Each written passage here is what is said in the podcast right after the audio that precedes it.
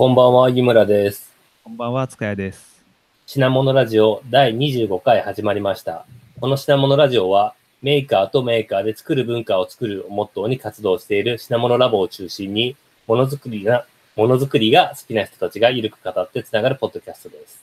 コメントなどはツイッター、ハッシュタグ、シャープ、品物ラジオ、品は漢字で、モノラジオはカタカナでお願いします。はい。え今日は、えっ、と、また古賀さんをお呼びして3人でお送りします。あ、どうもこんばんは。はーい。よろしくお願いしおます。願いします。すいません、準レギュラーのように今日も。準準レギュラーです。そうです安定の3人会で。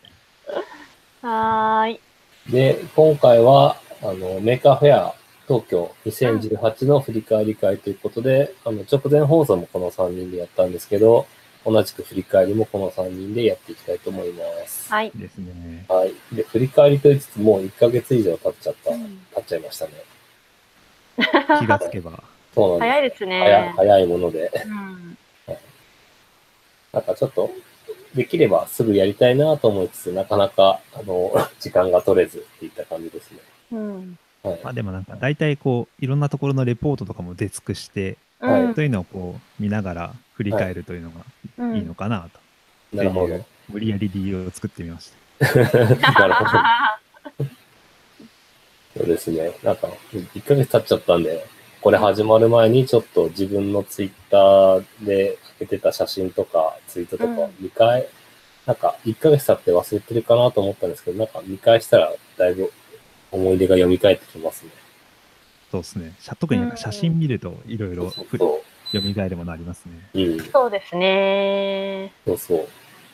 う。なんか僕今回結構、あの、て自分の展示っていうのがなくてプレゼンテーションだけだったんで、今までよりはだいぶ時間持って、あの、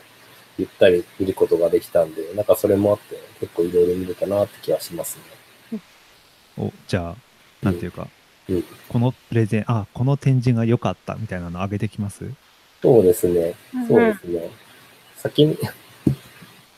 先に先にプレゼンの話をしますか。あそう、やっぱね、うんうん僕らはい。喋りましたね。はい。そうなんですよ。こ今年は初めてその品物ラジオとしてプレゼンテーションをやりましたね。はい。で、あの、今回ステステージ、ステージ、あの、プレゼンテーションのステージ自体もいくつかあって、で、あの、一番でっかいメインステージっていうところで、その割と企画系のセッションとかスポンサーセッションとかがやられたり、あとは、あの、ミュージックのステージで、その音楽のバンドとか、まあうんそういう、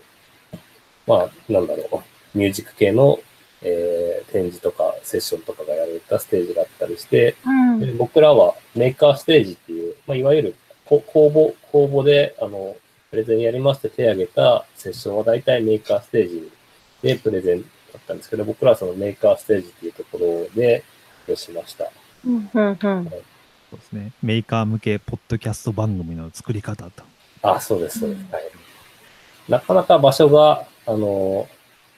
なんだろう。い一応、ポジション的にはど真ん、あの、会場全体のど真ん中っていうところではあるんですけど、まあ、うん結構会場が広いのと、あとは、あの、なんなんだろう。あの、綺麗なし、会場どんどんどんどん広がっていて、今年は、あの、西、西側の全全全体を使ってやる感じだったんで、あの、ここの、この字型になってるんで、会場のその見通しっていうのが、あの、ど、どっかから全体を見通すことができなかったんで、なんかどこで何やってるっていうのが、ちょっとあの伝えにくかったのは、うん。うん。だからメーカーステージに多分たどり、なんか、たどり着けないとか、たどり着くのに苦労した人も結構いるんじゃないかなって気はしますね。うん。うん。何しろ僕が最初どこだろうと結構探しました。確かにそうですよね。はい。まあでもその中でも結構でも、なんていうか始まって12時会場で僕らのプレゼンって1時半からだったんですけど、もうそうですね。もう初日の始まったばっかですね。初日の始まったばっかの時間では、はい結構いろんな方が座って聞いていただけたから、まあなんか3 30人くらいは聞いていただけたかなと。そうですね。うんはい。なんか、まあ、展示いっぱいあるんで、休憩がてら聞いてもらえればいいかなと思って。はい。で、その僕らして、あの、一応プレゼンテーションなんで、普通のプレゼンテーションは、あの、パワーポイントとかのスライドを用意して、こう、お話しするとか LT するみたいなのが、うん、えー、他の人たちのスタイルなんですけど、僕らはラジオっていうことで、あの、こんな感じで、基本的には、あの、スライドとかは何も使わないで、えー、ずっと塚谷さんと僕と二人で喋るっていう形式でやってました。そうですね。本当になんか、普段の放送をしている感じに近かったですね。はい、そうですね。で、実はあの、この今やってる本番の放送でも Google Docs で、あの、台本っていうほどしっかりしたものではないですけど、一応、うん、あの、ネタ、ネタ帳みたいなのをこう、みんなで見ながら喋ってるんですけど、そのプレゼンテーションの時にも、その、あの、Google Docs のやつを、あの、スクリーンに出して、で、みんなに見せながら喋ってました。なんていうか、舞台裏をお見せできたかなと。そうですね。はい。で、なんか一応スタ、スタイルというか、スタンスとしては、その、僕らがやってる品物ラジオのノウハウを公開して、で、それで後に続いてくれる人がいたらいいなとか、うん、うん、あとは、なんかこういうのってやる前ってすごくハードル高く感じちゃうんですけど、そうじゃなくて結構、あの、気軽にできますよっていうのを知ってもらえたらいいかなと思って、まあそんな感じの内容とスタイルでやってましたね。うん、そうですね。なんていうか、音質とかそういうのをこだわり始めると、非常に沼なので、うん、まずはこう一回発信してみようみたいなところを重視でっていう感じですね。そうですね。やっぱりあの、こだこだわり出すとキリがなくて、で、そういうのはもちろんあの音質とか結構重要なんですけど、まあそれよりも、まずはコンテンツをいっぱい増やすのが重要で、で、コンテンツ増やすためには、ハードル上げすぎないで、ハードルできるだけ低く抑えて、スモールスタートでやるといいよっていう話をしたような気がします。あんまちゃんと、はい。覚えてないんですかあんまり？覚えてないですね。あの、何せ、何せアドリブでやってたんで。そうですね。はい。私み、うん、どうぞどうぞ。はい。発表時間がプレゼンテーション時間が20分しかないんですけど、大体この品物ラジオって、いつも1時間前後でやっていて、はいはい、大体20分経ったぐらいからエンジンが温まり始める 的な感じがあるんで、20分しかないと、なんかエンジンが温まった頃に終わっちゃうみたいな感じになるのが、なんか普段とちょっと違いましたね。そうですね。なんていうか、ある程度こう計画を持って、さらにこう20分で終わんなきゃいけないっていうのはあったんで、そうそうとりあえずとりあえず言いたいことは全部言い切らなきゃみたいな。そうそうそう。そういうのを感じながら。うんうんうん、あとはこう場を温めるために、まあ、普通は時間、開始時間、始まってから喋り始めるんですけど、もう、うん、開始時間が始まる前、なんか5分ぐらい前からお客さんが集まって、うん、普通はそのシーンっていう待ち時間なんで、その時からすでに前座的に2人で喋り始めてましたね。あの、進行してなんか僕らの紹介をしてくれる方がいたんですけど、うんうんうん、その人が、え、何あ、もう始まったのみたいな、なんかそういう感じで、ちょっとその、そこに関してはちょっと申し訳なかったなと思うながら。まあでもなんか、実際は25分ぐらい喋れて、ちょっと良かったな。そうですね。うんうん、なんか確かに、あの、プレゼン始まる前の時間って結構、なんかも、もったいないっていうか、せっかく、なんかスタンバイしてくれる、なんか聞く、早めに来て座ってくれてる人もいて、なんか、はいはい、何もしないのもったいないなっていうのはあって、で、なんか高須さんとかが、高須さん別のところで喋ってたんですけど、うまいなと思ったのは、あの、始まるちょっと前に音楽とかかけ始めて、なんかここから始まるぞっていう雰囲気を、あと、なんかあと何分で始まりますとかやって、うんうんうん、なんか音楽きちんと盛り上げてたのは、あれはなかなかいいなと思って、ちょっと真似しようと思って。それ、それ、それもパクりたいですね。そうです、パクりま、パクりましょう。まあ、一応、品物ラジオもあれがあるじゃないですか。はい。イントロが。あ、イントロ、はい。フリー、フリー音源のやつを。ね、あの、いつか、あの、このどだメーカーの方に品物ラジオのジングルを作ってもらいたいなという願望はあるんですけど、はい、思い続けて、はい、早2、3、2、3年経ちました、ね。結構経ちましたね。はい。なんで、うん。こという方、立候補をお待ちしております。なるほど。はい。まあでも、なかなか、はい、そうですね。普段画面、画面越しには反応見れるんですけど、うん。聴者の方というか、そのリスナーの方と対面で喋る機会が初めてだったんで、それはなんかなかなか珍しい体験でした、ね、実際問題、あの、終わった後に何名かの方とご挨拶をさせてい。ただいたんですけど、はいうん、知り合いしか聞いてないと思ったら知らない方も本当に聞いてくださった方がいて、うんうん、すごい聞いて、聞かれているって思いました、ね、品物ラジオ自体が？そうですね。へえ、嬉しいですね。いや本当にありがたい話です。はい、本当ありがとうございます。うん、はい、で、当日のあの、話した内容は一応録音していて、ちょっとまだ音源確認できてなかったんですけど、多分大丈夫だと思うんで、この音源はまた、あの、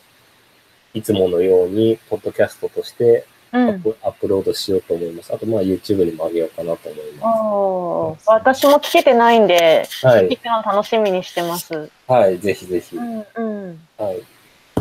ていうのが、品物ラジオの話で、あと、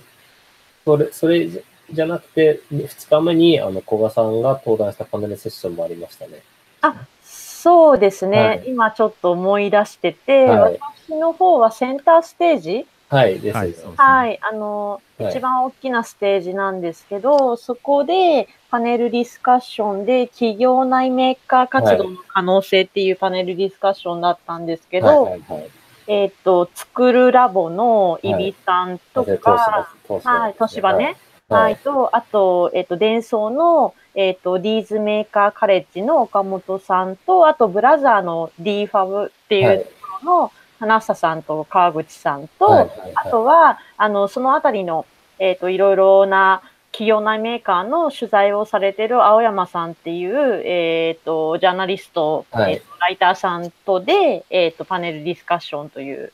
感じでやらせて、はい、はい、いただきまして、湯村さんと、あの、塚谷さんが応援に来てくれるという。はい、見てました。ありがたや、みたいな。途中で品物ラジオの話も、ちょっと触れたりしながら、プレゼン、ね、はい、ね、させていただきました。うん。品物ラボの3.0っていうこと、そうですね。なんか、あの、あの、もともとあの、依頼というか、この、えっと、お話というか、パネル出てくださいっておっしゃってくださったのが、えっと、えー、メイクマガジンの編集長の方で、はい、えっと、まあ、その方からもお願いされたのは、あのー、やっぱ他の会社さんというか、皆さん、あの、会社でやられてる活動で、はい、で、まあ、品物ラボって、まあ、結構、その、皆さんができる前からあったりとか、まあ、品物ラボが、活、よく活動している品川のクリエイティブラウンジとかも、まあ結構その先駆けて活動してた中で、まあそのやっぱりコミュニティとかも変化してきたりとか、なんかその辺俯瞰的に見て、なんかこうその活動が進んだ時にどんな課題とかゴールがあるかみたいな話をちょっとできたらな、みたいなことを言われて。お、結構重いぞ、みたいな。確かに。って思いながら、まあ、それでスライドとかも作ってお話しさせていただいて、はい。うん。あ、まあ、スライドとかもね、よかったら、あの、ちょっと手入れして、ね、公開しようかな。あそうですね、ぜひぜひ。と思ってるんですけど、まあ、あの、お話しさせて、私自身が話したのは、その、品物ラボっていろんな活動を2013年かなえ、3年だっけ？そう、2013です。そうですよね。ですよね。なんか今ね、その、プレゼンの資料をちょっと見ながら喋ってるんですが、2013年からやり始めたのか。うんうん。で、で、まあその頃結構なんか、本当に立ち上げの時は、カオス、カオスの 会みたいな感じで、あの、やっていて、なんかこう、ただ、あの、えっと、学ぶ時間と、えー、シェアする時間っていう、その、いわゆるこう、なんだろうな、えっと、普通のセミナーじゃなくて、ミートアップっていう、いわゆるこう、最初に乾杯しちゃって、みんなでワイワイガヤガヤとやっていくっていうスタイルの回も、当時はやっぱ少なかっったなっていう、うん、なるほど。うん、振り返りがあって、まあ、カソンとかも少なかったですよね。そうですね。うん。あの、まあ、IT 系の勉強会とかはあったんですけど、はい、まあなんかこうみんなで作りたいものを話すみたいな回って結構少なかったなって思ってて、まあそういう時代から、なんか2年ぐらい経ってくると、まああのメンバーの中で自作のものをちょっとまあ手作りでまず100個作ってみて売ってみる経験っていう100品ラボっていう活動が始まり、なんかまあその頃になるとこう、やっぱりみんなそれぞれなんだろうな、いろいろやりたいこととか、えっ、ー、と、その次を見、なんかこう見始めるような感じになって、それが2015年で、それをあの品モノラボ2.0と名付け、まあその前は結構そのメーカーフェアに出始めて、さらに海外にも行ったりとかして、なんかこう、インディーズバンド的にこう、なんだろうな、コピーバンドしてるような感じだったんですけど、うん、オリジナル曲でデビューっていうのが2015年からになってて、で、まあ実際こう、そうやってやってくると、なんかそれが本業になったりとかいろいろみんなその、なんですかね、本当にあの活動が広がりもし、あとは何ですかね、事業として成り立たせるみたいなこととか、あと転職して新しいチャレンジをするとか、本当になんかこう、あと、日村さんは拠点も変わってますしね。うん、うんっていう中で、なんかこう、なんだろう、えっと、頑張りすぎてもいけないというか ゆるく、あの、その、なんかこう、えっと、やっぱりものづくりの時に、えっと、その時もあの、他の会社の方もおっしゃってたんですけど、そのものを、まあ、本業でものを作るにしても、そういうこう、研究じゃないけど、他のえっと、どういうものづくりのやり方があるかとか、どういう、なんだろう、えっと、本当に実験の繰り返しだから、なんかそういうところをちょっと知りに行くとか、あとはまあそう、あの、楽しく作ってる人たちとの関係性の中で、こう、なんなんだろう、力をもらうっていうか、まあそういうことがすごい、このセッションではすごく語られて、で、それが、あの、本業にも結局還元されて、なんか力、あの、力というか、あの、ノウハウだったりとかの吸収だったりとか、実際に、うん、えっと、推し進める、あの、関係性が中でも外でも出て、できてくるみたいな話をしている中で、うん、まあ品物ラボって、まあそういうのって結構もうずっとやってきて、あの、なんだろう、うん、で、中で忙しすぎるからみんな。で、きっと今はその3.0になって、こんな風にゆるく、あの、たまに時間が合う人たちで ラジオをやって、みたいな感じのことになって、で、あの、まあ、立ち上げてくださって湯村さんと塚谷さんが、こう、しかもあの、なんだろう、それこそゆるく、あの、定期で 約束も特にせず、なんとなくやろっか、みたいな感じでやってるようなのが、今ちょうど、なんだろう、いい感じの、うん、になってるのかなっていう、うん、気がして、それを3.0と勝手に 名付けたという、はい、そんなプレゼンをしました。うん、なんか、当日に初めてこのスライドを見て、うん、おお、3.0か、確かに。3.0だった。じゃなくて、だったのかっていう。残ってますよね。確かにそうなんですよね。場所に縛られずになんか活動できるっていうのは、このポッドキャストの良さかなと気がしますね。うん。あとまあ時間も超えますよね。あ、そうですね。確かに。うんうん、あとでいつ、いつ聞いてもリアルタイムでも聞けますし、時間なかったら、うん、時間合わなかったら後で聞いてもいいですね。うん。ね、リアルの良さももちろんあるんですけど、はい、そういうこう、みんな忙しくてね、はい、時間合わせたりとか場所を合わせるのが厳しい中で、はい、どうやってそのものづくりのこうパワーを、えっ、ー、と、かん、のエコシステムというか、まあ、エンパワーメントだと思うんですけど、はい、そういうのを実践していくかっていうことなんだろうなって振り返りながらはいはい、はい、うん、や、あの、プレゼンしてました。うん、うんそのシナモあ、ごめんなさい、シナモンラジオの、その、ラジオ番組で個々の活動を応援っていうふうなスライドが書いてあって、確かに、なんか、この辺をもともとは、やりたくてやったなと思いつつ、うん、本当はもっといろいろ話を聞きたい人がいるんで、やっぱりもうちょっと続けていろんな人のゲストに呼んでいきたいなっていうのは、なんか改めて思いましたね。うん。なんかまあ、こうやってこう振り返りをまとめてみると、うん、あ、そっか、こういうことだったのかとか、あとはなんかその、他のた、他のなんか会社の皆さんとかと話してて、やっぱりそういう、共通してたのはそういうこう、なんだろうな、メーカー、あの、メーカー活動、いわゆる放課後のメーカー活動って、で、まあ、皆さんの中には、その、うんと、まあ、あの、部署として責任持って、やってらっしゃる方も多いので、はい、まあそれをどう結果見せていくかっていうのは大変だっていうお話とかも多少はあるんですけど、でも一番皆さん大事にされてたのは、やっぱりこういう、なん、まあボトムアップというか、それぞれの人が、あの、自由なものづくりっていうのをこう感じたりとか、まあそこでの実験をしていったりとか、興味を持って、えっ、ー、と、使うとか、まああとはアサインされた仕事以外のところも、えっ、ー、と、なんだろう、幅を広げていく、あの、新しい作る人になっていくみたいなことが大事なんじゃないかみたいなことを、うん、すごく語られていて、で、まあ、あと、その辺をこのパネルディスカッションで語られたことなんですけど、なんか、後から私あの聞けなかったんですけど、1日目に、あの、小林先生が、枯れた技術の水平思考を連術として、テクノロジーの辺境っていうのを、えっ、ー、と、特別講演されてる、あの、記事とか、えっ、ー、と、スライドを拝見すると、はい、結構まあその辺のことが書かれてて、はい、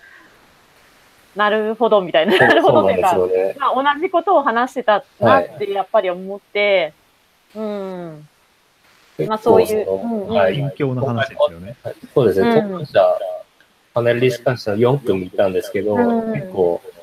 その、まあ大きい企業を中心に、うん、その、なんだろう。まあ割とボトムアップ的な活動が多かったと思うんですけど、まあそれでもなんかやり方っていうのが4社4業で、うん、で、あと、まあ、シナモナラボの話もそうだったんですけど、僕は昔東島にいたんで、個人的に、イビさんの東島の話は結構、あの、教育が聞いてたんですけど、あとは、その、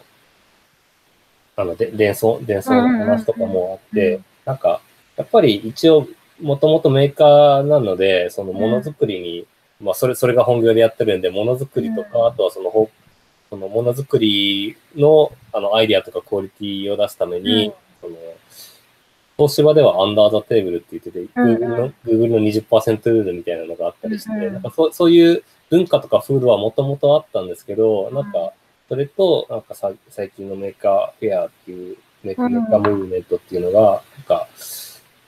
まあ、なかなかうまく噛み合ってないな、とか、うんうん、それを、なんか、すごく相性がいいはずなのに、それをこうどうやって結びつけるかっていうところに、なんか4人とも苦労、苦労というか、いろいろ試行錯誤されてて、なんかそれが印象的でしたね。うんうん。ね、やっぱりなんかこう、はい、まあすごいいい意味でも悪い意味でもまだ辺境にいて、うん、やっぱりメジャーなムーブメントじゃないんですよね。だからなんか、メーカーフェア出店しますとか言っても、あの、みんな結構知らなかったりとか、え、それ何何万人来るのって言われたら、結構やっぱコミケとか、あとはその、他のビジネス系のビッグサイトであるようなイベントよりかやっぱ少ないじゃないですか。はい。うん。だけどまあ、その、そういうこう、熱狂っていうか、うんと、その、それこそ強いつながりとか、エンパワーメントをもらえる関係性がやあるってことをどうやってね、伝えていくかとかが、まあ結構、なんだろうな、わうん、もう巻き込まれる人は巻き込まれた状態なので、うん、そこからまたさらに行ってどうやって仕掛けをしていくんだろうとか、なんかその辺はちょっと考えさせられましたね。うん、そうですね。なんか、位置づけとしても、その、うん、やっぱり、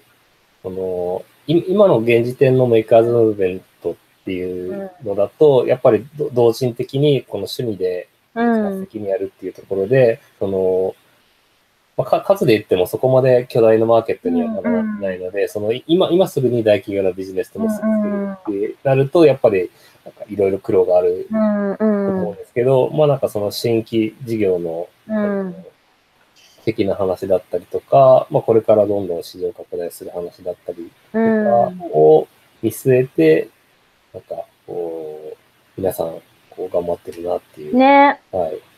本当に。うん、はい、まあでもやっぱりなんだかんだ言っても楽しい、楽しいのがすごい一番だと思うんで、そう、やっぱりその、なかなかふ普段の目先の業務だけやってると、だんだんだんだんモチベーションっていうのも忘れかけてくるんで、そういうのをこう、うまくエンパワーするきっかけにはなるかなって気がしますね。うんうん。結構みんなその話をしてましたね。あ そうですね、そうですね。はい。うん。そうね。やっぱり、モチベーションが上がるのが一番パフォーマンスに出せるんで、なんか、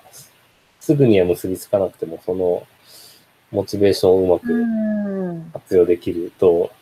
いいなっていうのはなんか思いますね。ねまあなんかこう、そういう話をこう、もっといっぱい多分掘り下げると、めちゃくちゃあるはずだったんですけど、そうですね、多分時間が全然そうですね、そうですね。はい、そうそう。なんで、はい。またなんかね、お話しする機会があればとか、はいね、あとはなんかその記事に、もしかしたらなるかもしれないし、まあそういうの、本当ですか？はい、はい。期待しながらというか、はい。なるほど。うん。っていう感じですかね。なるほど。確かに。もしもしあれだったら、品物ラジオ出ていただ、うんうん、あ、そう、確かに確かに。まあね、皆さんちょっとね、会社名があるったりするとね、結構そういうのやりづらかったりも。確かに、そうですね。うん、とも思うんで、はい、まあその辺うまくね、うん。はい、考えながら。はい。いや、でもあれはいい、いいセッションでした。よかった。うん。はいはい。で、あとなんかさっき小林先生の話も、うんうん、セッションの話も出まして、はいはい。ちょうど品物ラジオのセッションの裏番組だったんで、聞きにしかなかったんですけど、はい、でもあのスライドが公開されてるのと、あと YouTube の動画が公開されてそうですね。はい。だから、ちょっと YouTube の方まだ見れてないんですけど、スライドパラパラうん、うんうん、すごくいい内容が書いてました。うん。本当に、なんかいろんなさすが小林先生だなそうそうなんですよ。結構、あの、小林先生も大大学の教授やってますし、はい、なんか僕自身も今研究者として研究やってるんですけど、うん、もうなんかしな、あの、この小林先生の話では、その、まあ、うん、メーカーフェアには最先端はないってもう言い切っていて、うんうん、その代わりに、あの、技術を、あの、うん、ちょっと前の技術をいかにうまく使うかっていうアイデアが転がってるっていうのがあって、まさにその辺は、この研研究者として、そのメーカーフェアとかメーカーズムーブメントとどうこう付き合っていくべきかって最近ちょっと悩ん悩むというかいろいろ考えてるんですけど、なんかその辺の話がすごくしっくりきましたね。うん。ね、あの、何でしたっけ？任天堂の方のね。あはい。うん。と、えっ、ー、と、引用とか。そうですね。はい。よ、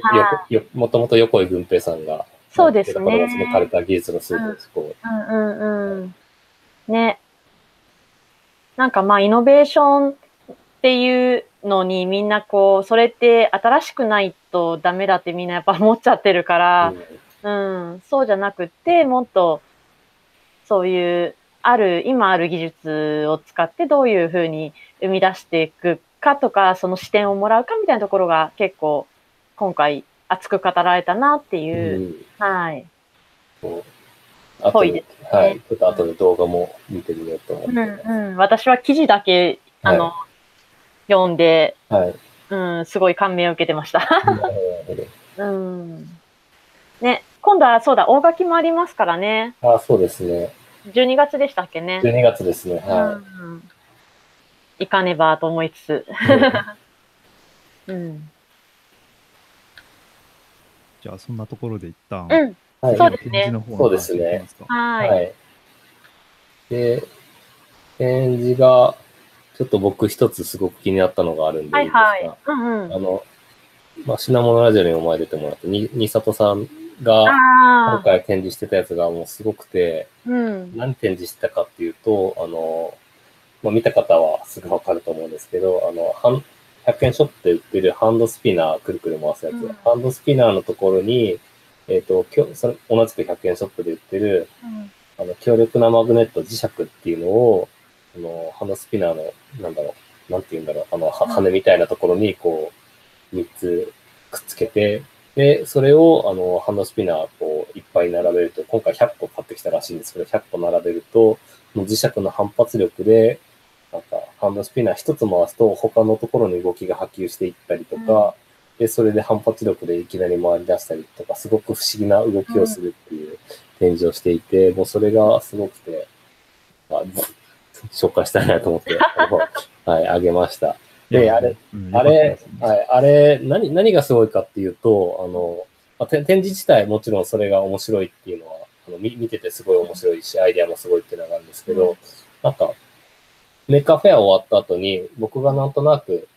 こういう展示があったら理想だなっていう条件を、こう、頭の中で思い描いていて、っていうのが、なんか、もう見るだけで分かって、子供は、子供がすごく、無邪気に楽しみつつ、大人も興味深く引きつけることができて、で、あとはまあ説明不要で、で、あと大きくて目立大きいとか数がいっぱいあって目立って、で、あとなんか物理法則も活かしているっていう、その、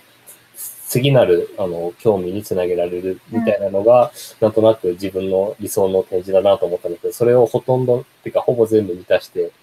いることに気づいた、この展示本当すごいなって改めて思いましたね。うんうんうん。うん。うんうん。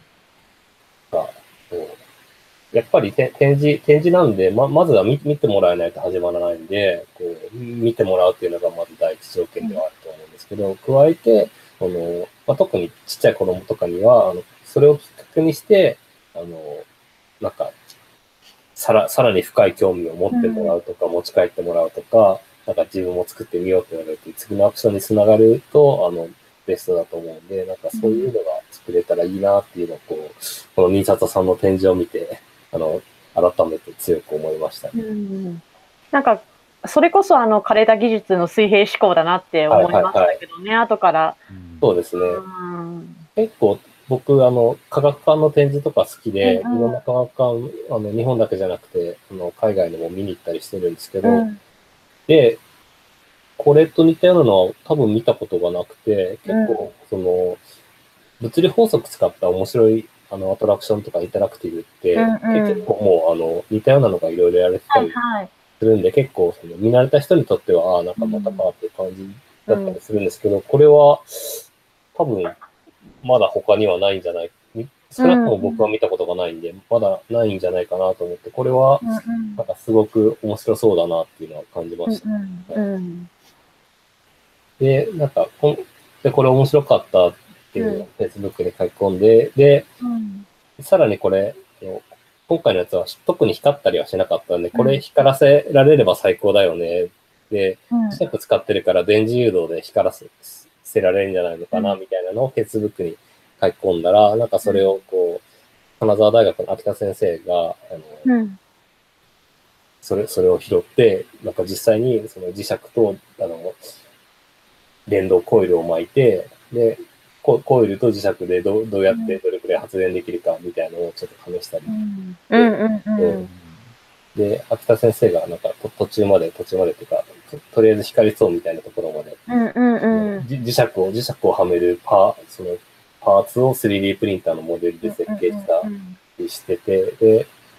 秋田先生が、なんか、まあそその辺までやったんで、その後僕は引き継いでやろうかなと思ったりして、なんか、そこで終わらずに、まだちょっと続いてるっていうところも結構面白,、面白いなと思っています。うん。うん、そうあれは、あれは良かったです。そうですね。めっちゃバズってましたしね。うん。だから多分あの、ま、マグあのマグネットスピナー、メーカーフェアとかで検索かけると、多分いろんな人が写真撮ったり動画撮ったりそう特にやっぱ動画で残したくなりますよね。あれ、うん、そうそう、うん。あれ、動きがすごい不規則なんで、なんか、普通の展示だと一回触って、なんとなく、あ、こういうもんかって分かって、そこでおしまいなんだけど、うん、これは触るたびに挙動が変わるんで、何回でもやりたくなるっていうのが、いいとこです。なんていうか、な、え、なんでそこ動いたみたいな、そういうのありますよね。そうそうそう。あんまり回してないはずなのに、いきなりいきなり早く回り始めるところがあったりして。うん、いや見てて飽きないですよね。うん。うん、なんかあとあの、もともとハンドスピナーって、あの、えっと、注意欠陥多動性障害、まあ、ADHD の子とかが、はいはい、あの、落ち着く動きなんですね。で、なんかその辺もやっぱりこれ、あの、ああいうのって、そういう子が大好きななんか動きだったなっていうのを、私、そうそうそうそう、見てて思って、なんかその辺もいい、いいなって思う一つでしたね。自動的にその動いて、ずっと注力して、はい、なんだろう、しまうようなものが、うん、なんだろう、そこにあったのはすごいなって、はいはい、うん、思ったりしましたね。なるほど。うん、最近だと、まあ、ほぼプログラミングとか、あとは電子回路とか、を使ってやってる作品がかなり多いんですけど、そういうのを全く使わないで、作品を作ったっていうのも、うんね、しかもあれ3日前ぐらいになんか急に作ってましたよね。3日前じゃないか、1週間ぐらい前だよ。そうそう。なんか、目立たないかもしれないとか言い出して、あんま暗くないから。これまで新里さん、あの、光る、こう、LED のね、なんかこう、うん、棒棒とかのやつですね。うんを準備してたんですけど、なんか思ったより暗くないところだし、うん、結構隣、あ、そ隣がね、ちょうどあの、ご紹介した、あの、ほうきギターとかの、えっ、ー、と、アイアムスターだったんですよ。で、まあ、目立、目立ち度を多分、新里さん考えて、急にその方向転換して、100均でハンドスピナーを買い倒すっていう謎の行動に出始めたんですよね。それも面白かったですね。あの、準備期間のなんか。あと、それで、あの、持ってくるのがあまりにも重すぎたっていうことがあって、うん、あの、2日目の午後から配るっていう、うん、あの、来場者に持って帰ってもらっていくっていうのも、展示を配るって初めて見たな。なんかその辺もすごい含めて全部エンターテインメントだったなと。そうですね。うん、思いますね。うん。うん。いやいや。他なんかありますか？あの、僕はあの展示ってわけじゃないんですけど、うん、あの、鈴木さんってあの、前骨格。のやつをやられている方の呼びかけで、あの、非公式なメーカーパレードというのを2日間のオープニングの後ぐらいの時にやってたんですけど、それは結構楽しかったなと覚えてまして、あの、なんていうか、結構その展示って自分で基本的に待つスタイルじゃないですか。うん机の上に物を置いて来た人に見せるみたいな形なんですけど、うん、その持って歩けるような作品を作った人たちが、その集まってで、うん、そういうのを見せびらかしながらこう、うん、中をこううろうろするっていうのをやあの初日と2日目両方ともやりまして。で僕もあの光る帽子っていうので、まあ、持ち歩けるやつだったんで参加したんですけどやっぱりこう、何人かで見せながらやっていくと、そこを、その、最初は5、6人でやってたのが、途中から混じってくる人もいて、これ、まあ、事務局の人からは怒られないかなとヒヤヒヤして、なんていうか、そういう、今までいないようなこともあったので、うん、ちょっとできればなんか、来年も見してくれたら嬉しいなと思いました、うん、来年もやりたいなと。あれはカオス感がすごく凝縮 されて分かっていいですね。あれもなんか動画が結構残ってますよね。ああ、そっか。うんうん。なんか動画でいろいろ、なんか見かけましたけどね、フェイスブックとかでは。うん。結構あの、うん、オープニングがちょうど出口のところから入り口の方に戻っていくような形のコース取りだったんですけど、うんうん、結構その出口近くは、なんていうか、アマチュアのはいはいはい。メーカーがたくさんいたんで、うんうん、わなんかすごいノリがいい感じで、うんうん、でそこから徐々にあの真ん中のスポンサーブースに入って、はいはいはい、若干こう空気感が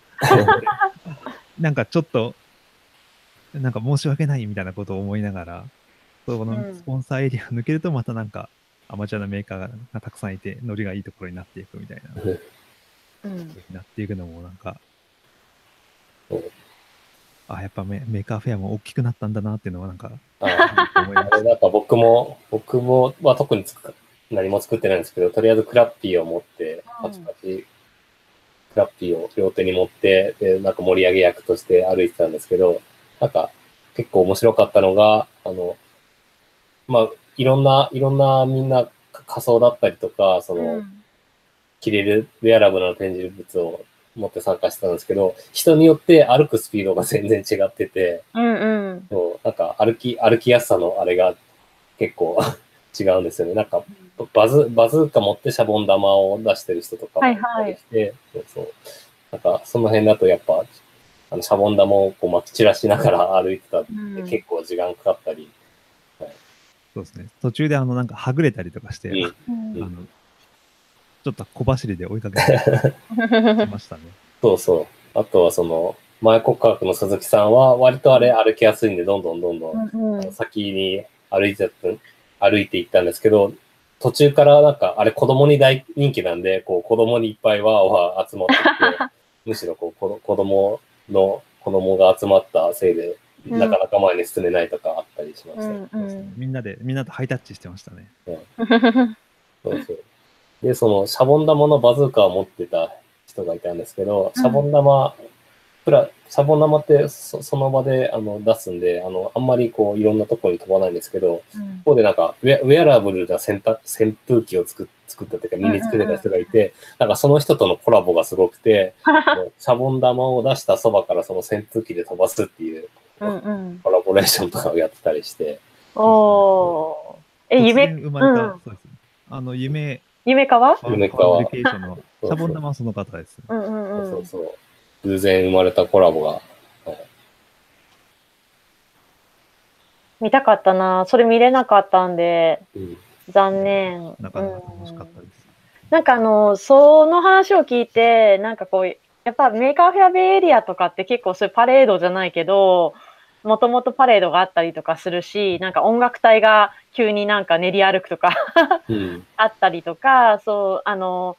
謎のでかい火を吹く車が、その辺でうろうろしてるとか、なんか練り歩練り歩き系がもともと多いから、うんなんかそこも、なんかやっぱ鈴木さん、メーカーフェアベイエリア毎年ほぼ出られてて、なんかその辺の空気感と似てたなっていう、うん、いいなって思いましたね。うん。ぜひともそこら辺のところを、あうの、ん。もし事務局の方が聞いていらしたうんら、もうす、なんていうか、なんかあえて、やりますって別に謳わなくてもいいんで、うん謳ってくれたら嬉しいんですけど、あでも、あれ、そう、公式になったら多分できることいろいろ広がって、今回、今回非公式だったんで、あの、一応お客さんがそこまで混まない時間帯にってうん。いう感じでやってたんですけど、うんうんなんで、あの、ひ昼のお客さんいっぱいいるときはやってないんですけど、うん。公式企画になっちゃえば、そそこをちょっと多少ツール開けてとかもできたりすると思うんで、ああ、そうですね。うん。で、多分見てる、見てるお客さんも、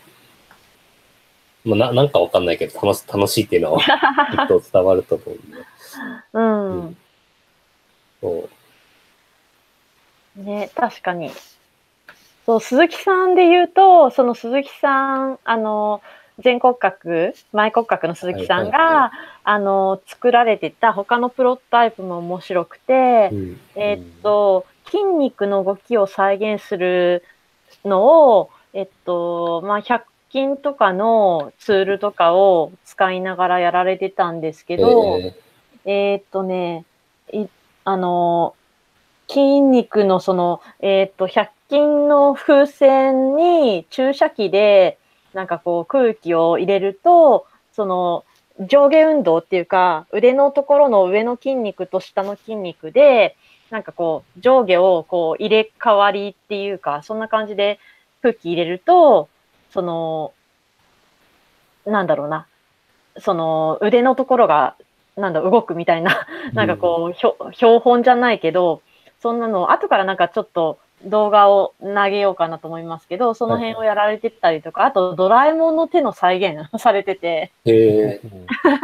で、ドラえもんの手って、なんて言うんだろう。いろんなものを、あの、グーっていうか、指ないのにいろんなものをつかめるじゃないですか。ーうん で、あの、それを再現されてて、それも風船と、中は、あの、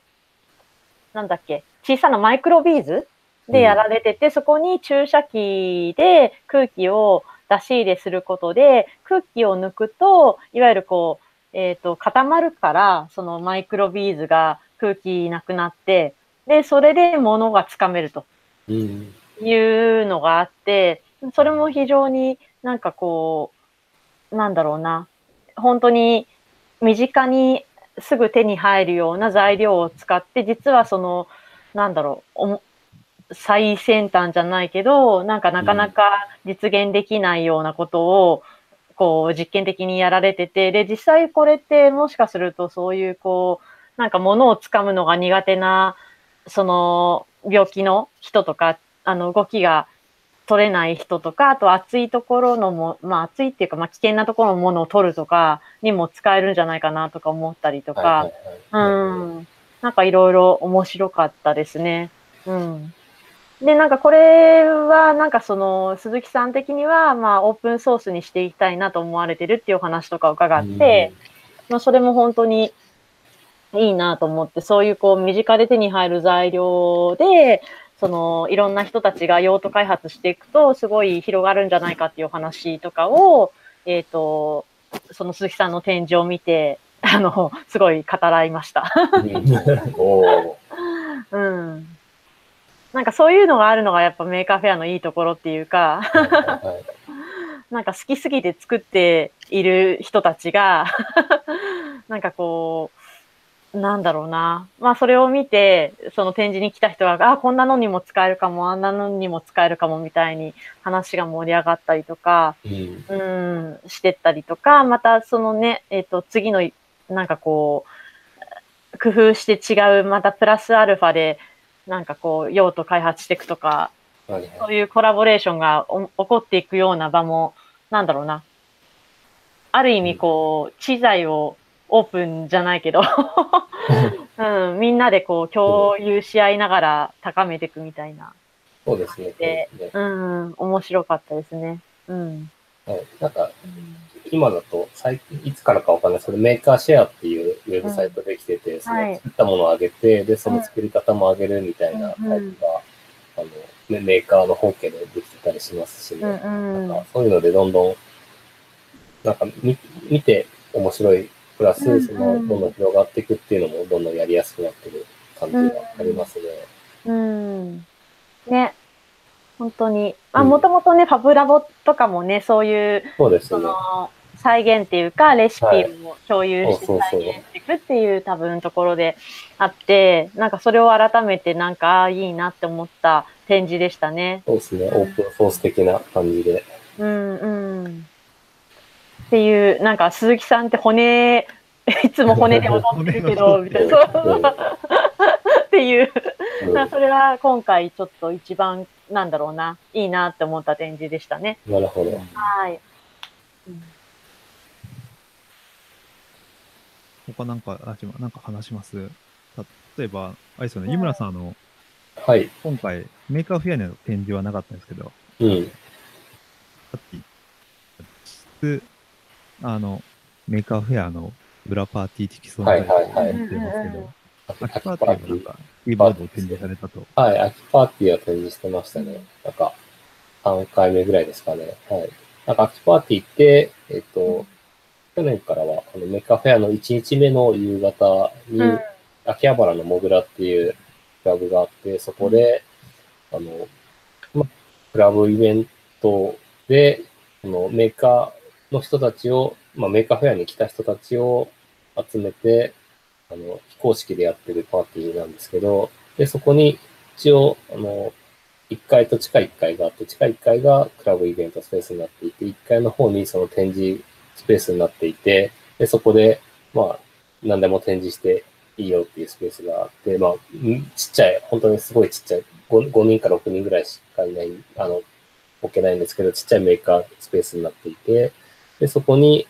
えっと、まあ、プロジェクションマッピングで、あの、光るキーボードっていうのを、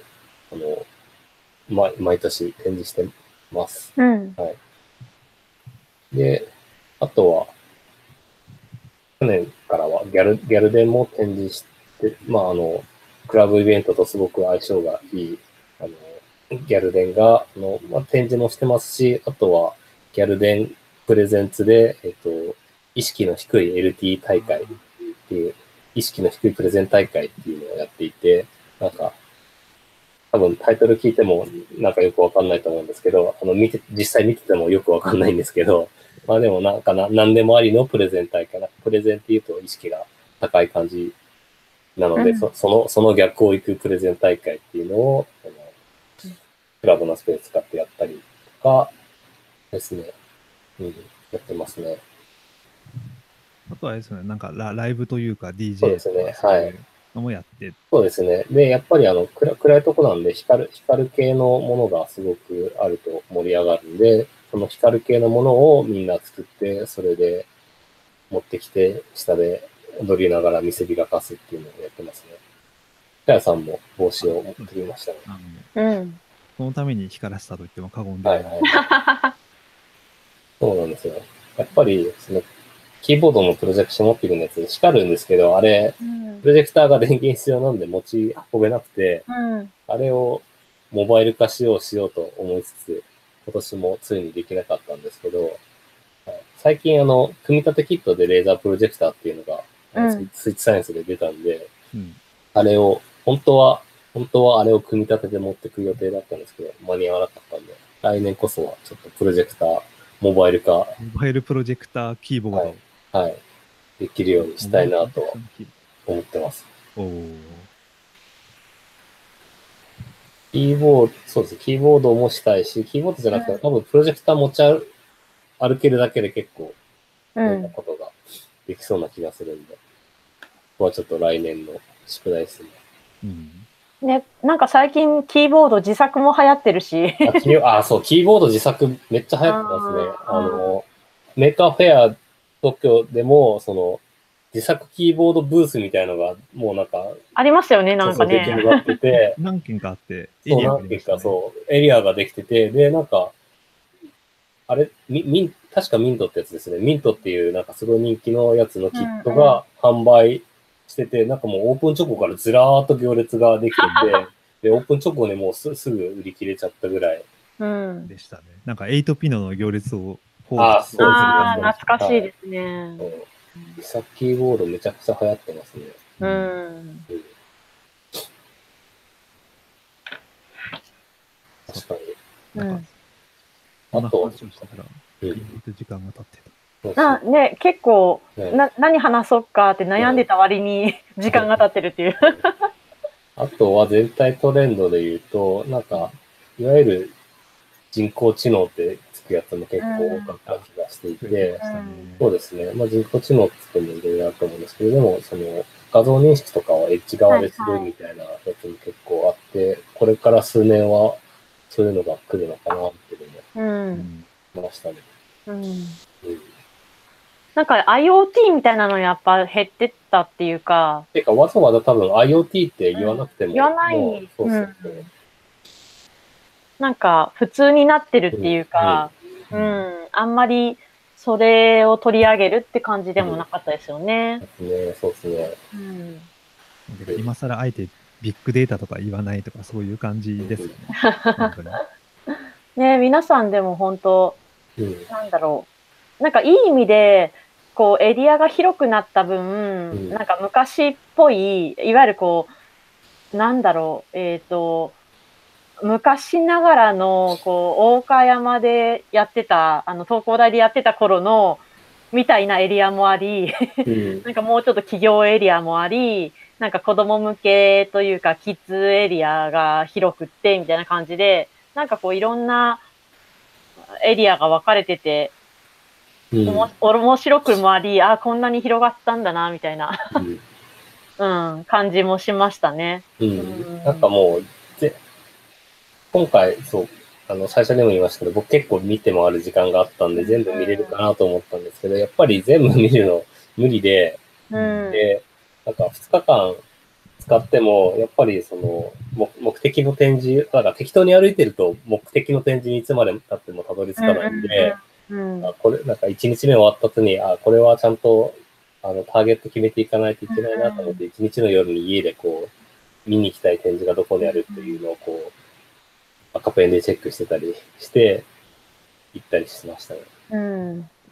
か、これふらふら歩いてると、なんか、もう、あの会場多分 10, 10往復以上はしたと思うんですけど、うん10往復してもこうちっちゃいちっちゃい道とかいっぱいあるんで、あの、適当に歩いてると多分全全探査することができなくて、で、うん。なんかふらふら歩いてると全部見るのはできないんだなってこう気づいて、うん。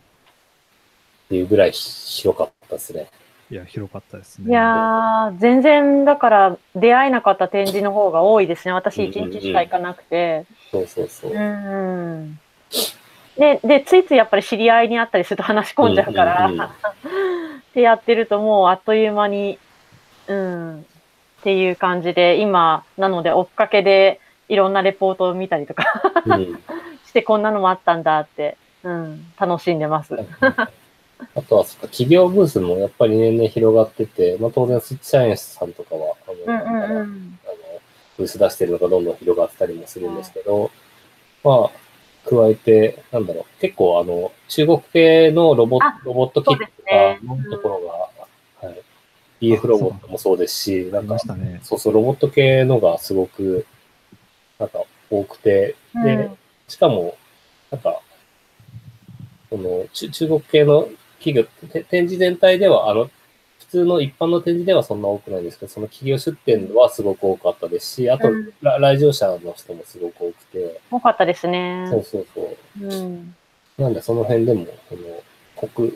国際的な広がりっていうのもちょっと広がってきた感ありますね。うん。確かに、あの、展示してて、うん。知り合いじゃない人のうん。半分とまでは言わないですけど、はいはいはい3、4割ぐらいはもう海外の方でしたね。うんはいはいはい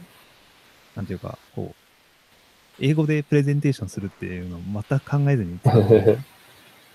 やっぱりななんでこれ言えばいいんだみたいな。とりあえず。帽子光帽子が、帽子です光りますみたいな、そういう感じの を拙く説うん明して、うん。本当になんか海外の出店者も多分来場者も増えたんだなうん。と思いますね。うん。いや、びっくりというか、まあ、あの、私が紹介した、なんだっけな、楽器を作るキットはいはいはい。も、ああの、海外の方で、台湾の方でしたね。あ、なるほど。うん。えー気学堂か。うん。はいはいはい気学堂カンパニーさんは、あの、海外からってことで。うんう。ん。でもまあ、きっと秋月でも売ってるよって話を。なるほど。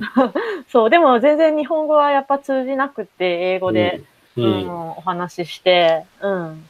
で、いろいろまあ、その、秋月で売ってる、秋月、確か秋月だったと思うけど、まあ、あの、秋葉原で買えるって話と、まあ、それ以外にも今回は持ってきてるみたいな話とかをされてて、うん。まあ、そういう、こうね、あの、結構その中華圏の方々の、特に台湾を中心とした方々のエリア自体もあったりとかして、うん、すごかったですね。あ、そうだ、うんそういう話で言うと、あの、うん。僕が今、これっている、あの、M5 スタックっていう、はいはいはいはい。ああ、そうですね社。長のあのジミーさんっていう、あうんサイエンスのブースで普通になんか、あの説明をしてて、うん。なんか、あれ、な、あれ、なんか社長だよみたいな話を聞いて、うんえ、そうなんですかみたいな話をして、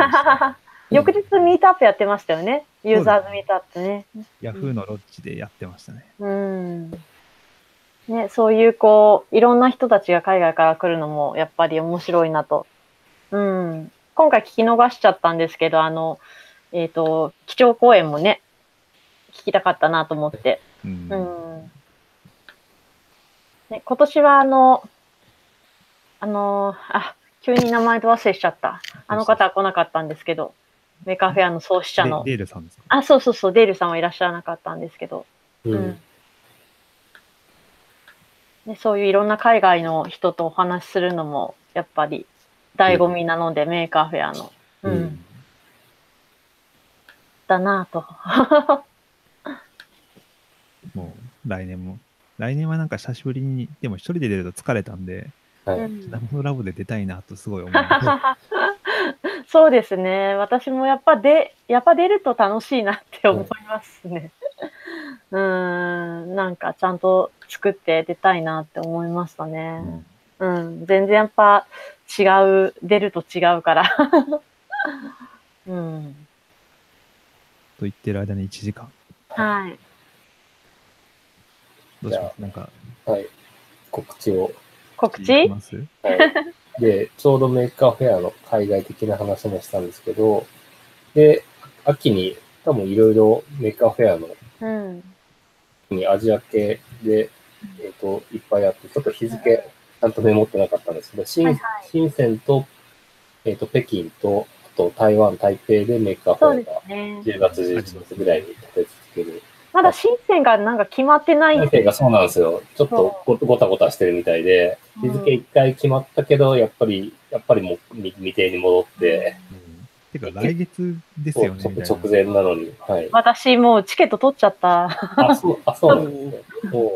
そうそう。なんでまあ、どっちみち行こうかなと思うんですう、けど、はいはいはい。一旦決まったのが10月19あたりでしたよね。10あ、そうですあね。に20、20 21ですね。うんあ、そうですね、そうですね。はい。そうそうそうそう。はいで、その2週間後に Maker Faire 台北があって、11月3、4があって、で、それは僕、一応行く予定です。台北？台北、はい。台北に、あの、みんなで申し込んで、あの、一瀬さん、あの、マネーモート作ってる一瀬さんとかと一緒に、あの、共同出店の申し込みをしてて、まだそれの出店の、あの、OK、あの、OKNG が来てないんですけど、また、なんか、きっと通るんじゃないかなって気がするんで、それ通ったら展示しに。うんうんうん。じゃあニコテックの共同出店のやつですよ。そうです、そうです。あはーい。で、ニコ、毎年ニコギで出店してて、で、ニコギの出店申し込みはもう締め切り、あの、ちょっと前に申し込み、な内部的な締め切りがあって、それ過ぎてたんですけど、一瀬さんがもう、もう一つニコギ B っていうのを立ち上げて、なんで B チームで出店します。うんうんうん。僕もこあの深センが台北行こうと思ってたんですけど、はいはい。深センのやつが、はいいや、決まらないんで、どう、どうしたらいいんだっていうのを、うん。結ね局取ってしまうのがいいのかなっていう気はしますけどね。まあね、チケット安いですから、まあ、取っちゃって、うん、かなって、もう。うん。まあと今実は、ん？はい。モスクワやってますよね、 Maker Faire モスクあ、ワ。本当ですかそうです。ね。キエフ。え、違う。キエねフは違う。モスクワか。うん。うん。を確か今週末。うん。えー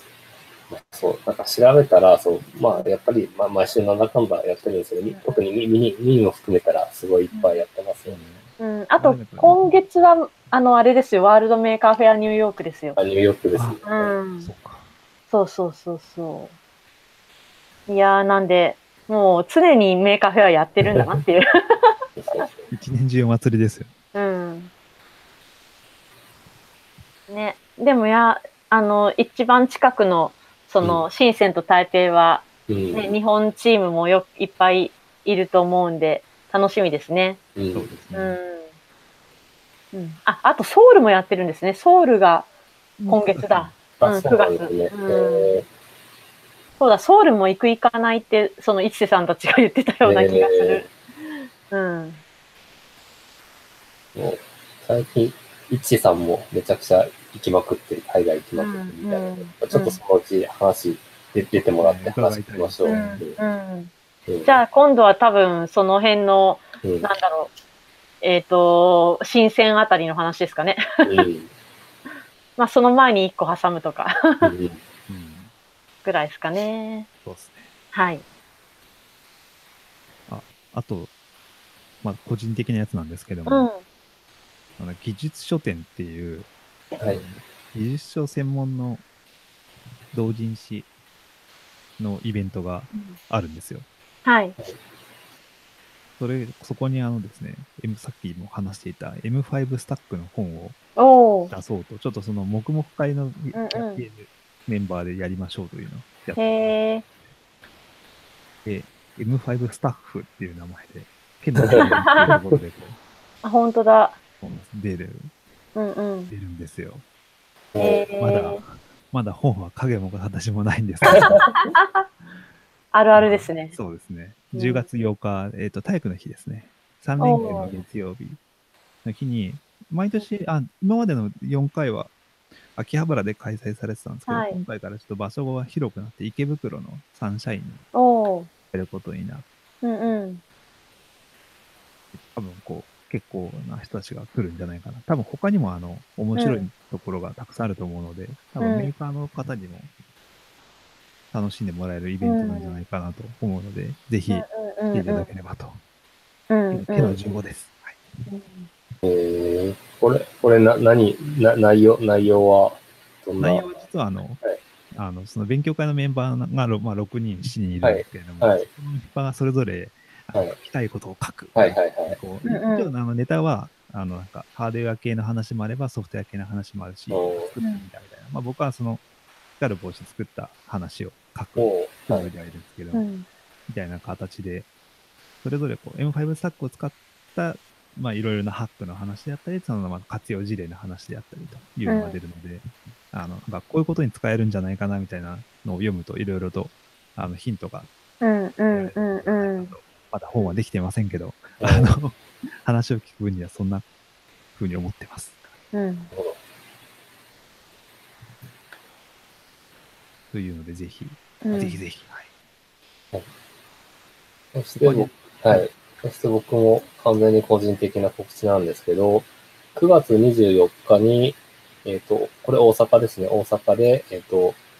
NASA スペースアップチャレンジっていう宇宙ハッカソンのアイデアソンとオープンデータ勉強会っていうのをやります。で、これ僕、あの、何何人かその講師の人が喋るんですけど、その一人として僕も喋ります。うんで、えっと、NASA スペースアップチャレンジっていうのは NASA がやってるその宇宙のデータを使って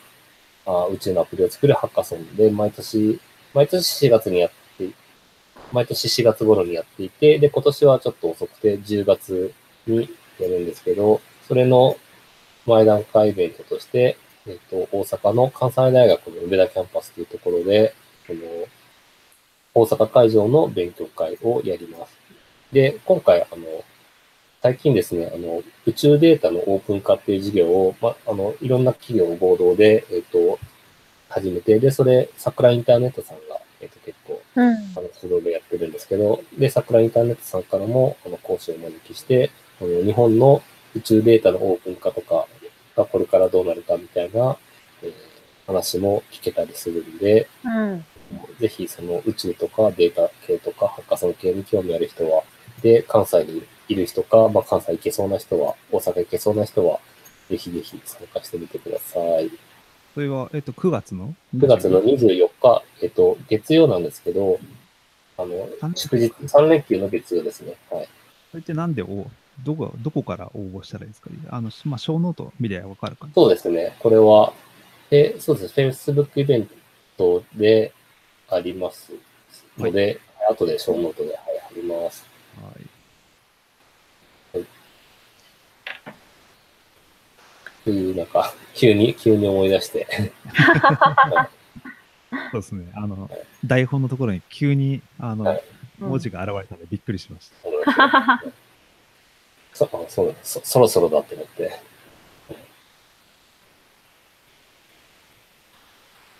あ、そんなところですかね。うんうんうんうん。そうですね。はいです。かね。はい。じゃあ、今日の品物ラジオは、はい。はい。ところで、はい。はーい。また1ヶ月後あたりに。はい。来月あたりに、はい。お会いしましょう。はい。は。い。ありがとうございました。ありがとうございました。ありがとうございます。